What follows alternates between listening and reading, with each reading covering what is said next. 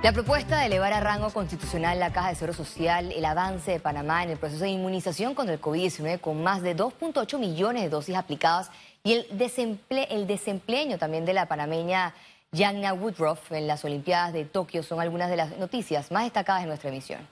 Iniciamos enseguida. El diálogo por la Caja de Seguro Social continúa con el análisis de las mesas temáticas. Entre las propuestas está elevar la institución a rango constitucional.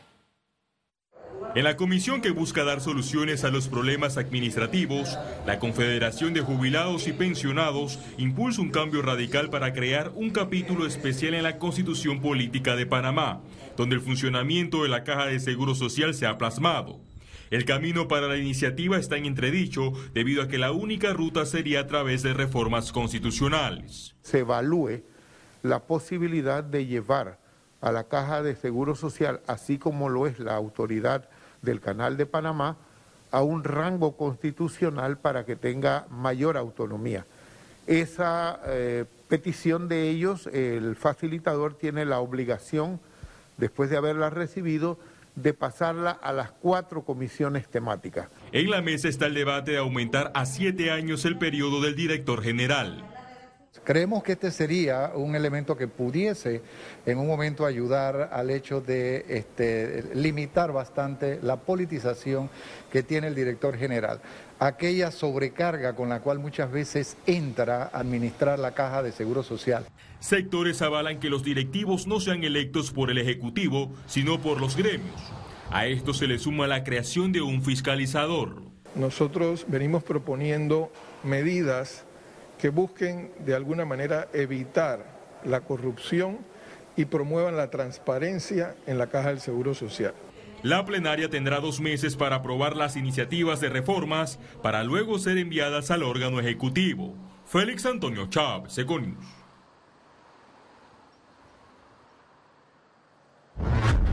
Del 4 al 8 de agosto continuarán los barrios de vacunación en seis circuitos del país.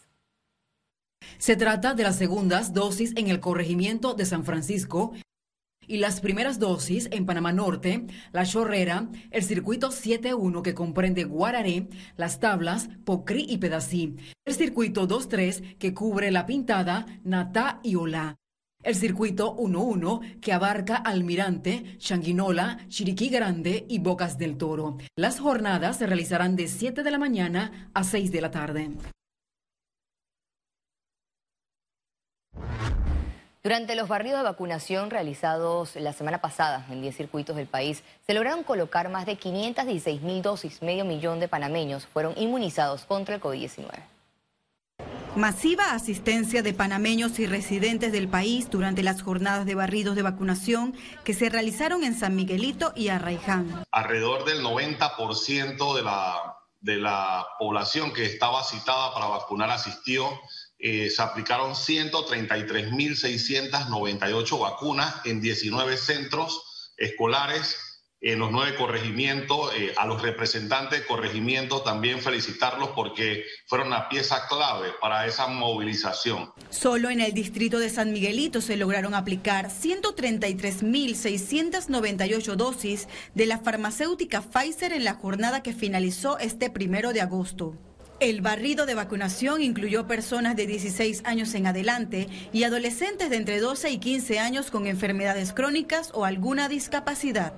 Eh, si nosotros tenemos para San Miguelito eh, proyectado 147 mil eh, personas a vacunar, el día de ayer hemos vacunado más de 28 mil personas, haciendo un total de 133.689 personas que acudieron a vacunarse. Ese es un porcentaje del 90.1% de lo proyectado que teníamos en San Miguelito. Para los rezagados de San Miguelito, podrán asistir al centro de vacunación en el Rommel Fernández. Ahora, los que no pudieron asistir pueden eh, con cita ir a vacunarse a el Rommel Fernández porque hasta que no se nos asignen nuevamente vacunas eh, para el área de San Miguelito, eh, no vamos a tener ese, ese barrido nuevamente. En la jornada de barrido de vacunación en el distrito de Arraiján, se logró inmunizar a un total de 114.470 personas. Keren Pérez, Econews. La positividad de pruebas COVID-19 en Panamá se mantuvo alta en 9.3%. Veamos en detalle las cifras del Ministerio de Salud. 436.812 casos acumulados de COVID-19. 337 sumaron nuevos contagios por coronavirus. 555 pacientes se encuentran hospitalizados, 103 en cuidados intensivos y 452 en sala. En cuanto a los pacientes recuperados clínicamente, tenemos un reporte de 417.710. Panamá suma un total de 6.842 fallecidos, de los cuales 8 se registraron en las últimas 24 horas. Continúa la lectura de los cuadernillos con los correos electrónicos de las interceptaciones de las víctimas. Durante el noveno día del juicio oral por el caso Pinchazo se avanzó con la lectura de 552 páginas de los siete cuadernillos. Este juicio oral se realiza sin acceso a medios para salvaguardar los derechos humanos de las víctimas de las interceptaciones telefónicas. Durante la sesión anterior y en la sesión de hoy se ha tratado por parte del Ministerio Público de elevar una moción para que las cosas eh, puedan avanzar más rápido suprimiendo algunos elementos de lectura. Pero ha sido precisamente la defensa que se queja del poco avance la que ha truncado esta posibilidad pidiendo que se lea hasta lo más mínimo, hasta el último punto y hasta la última coma. El tribunal al final determinó que primero la prueba no está fraccionada, es decir, el hecho de que no se hayan leído esos documentos no quiere decir que se debilita la prueba. Al final el tribunal es el que tiene la última decisión al momento de hacer la valoración de esta prueba documental. Diputados de Cambio Democrático denunciaron supuesto mal uso del subsidio postelectoral del partido político. El grupo adversario a Rómulo Rux, dirigido por la diputada Yanivel Ábrego, presentó dos denuncias, una en la Fiscalía Electoral y otra ante el Tribunal Electoral para que se suspendan los montos enviados a capacitación hasta que se realicen las investigaciones. Entre las anomalías remitidas en carpetillas está el supuesto negociado en la compra de mascarillas y alquiler de sedes por 20 años para beneficiar a militantes cercanos a la actual directiva. ¿Cómo es posible que el Partido Cambio Democrático tenga un contrato al día de hoy en una sede en Chitré por 2.900 dólares a 20 años? Eso es inaceptable y nosotros lo estamos denunciando. Que directores del Partido Cambio Democrático cobren viáticos, se contraten ellos mismos y tengan viático de ellos y sus familiares enteros. Eso lo hemos encontrado en la página web del Tribunal Electoral. Esos hallazgos lo hemos visto. Entonces hoy nos hemos apersonado aquí ante el Tribunal Electoral a exigirle a los magistrados que jueguen su rol, pero que de inmediato se suspenda el subsidio. Panamá convocó a reunión ministerial regional para abordar migración irregular entre ministerios de Relaciones Exteriores para el próximo 11 de agosto. Ante la creciente ola de migración irregular, la canciller Erika Moines invitó a los representantes de Brasil, Chile, Colombia, Ecuador y Costa Rica para discutir soluciones de urgencia a este fenómeno. Economía. Un 90% de beneficiarios de Vale Digital completaron el registro del formulario para recibir el apoyo económico de 120 dólares mensuales, indicó el administrador de la AIG en el programa Radiografía. Hemos recibido y ha superado cualquier expectativa que teníamos y sobre todo que en los 15 primeros días ya el 80% lo había hecho. Así que realmente eh, es, de felicitar a todas las personas que también nos colaboran de que este plan sea un éxito.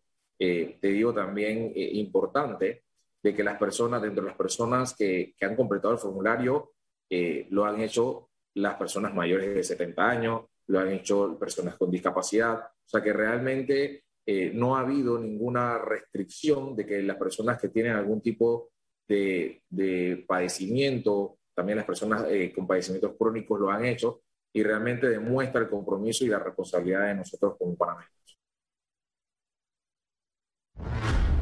La Asociación Panameña de Ejecutivos de Empresas, es decir, APEDES, solicita al Gobierno Nacional desburocratizar los procesos para agilizar la reactivación económica del país reactivación depende también de desburocratizar el Estado de aquellos trámites que son absurdos y que son precisamente aquellas cosas que abren la puerta a situaciones que nadie quiere, de precisamente donde viene la parte de la corrupción y todo lo demás. Entonces tenemos que tener un país con una integridad emocional y una integridad sensitiva.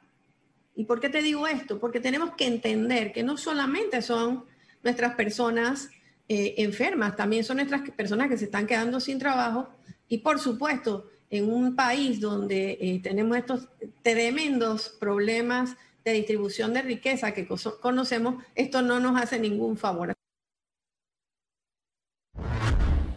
La banca ve con prioridad dar apoyo a las actividades que generan empleo masivo y rápido para potenciar la reactivación económica. El sector bancario ejerce un papel importante en la reactivación económica de Panamá tras el impacto de la pandemia por COVID-19. Actualmente hay una demanda de crédito, informó Gustavo Eisman, nuevo presidente ejecutivo y gerente general de Banco Aliado. El de personas es, es más complicado porque, porque las condiciones típicas de, un deudor eh, personal requieren que tenga una fuente de ingresos comprobable. Y ahí tenemos un gran reto para, para eh, gran parte o una parte importante del mercado que han perdido lastimosamente su empleo. En el, en el tema de las empresas, nosotros en Banco Aliado sí tenemos el, el, producto de facilidades de crédito para, para sus, eh, eh, su capital de trabajo. Identificaron actividades prioritarias por su capacidad de generar empleos.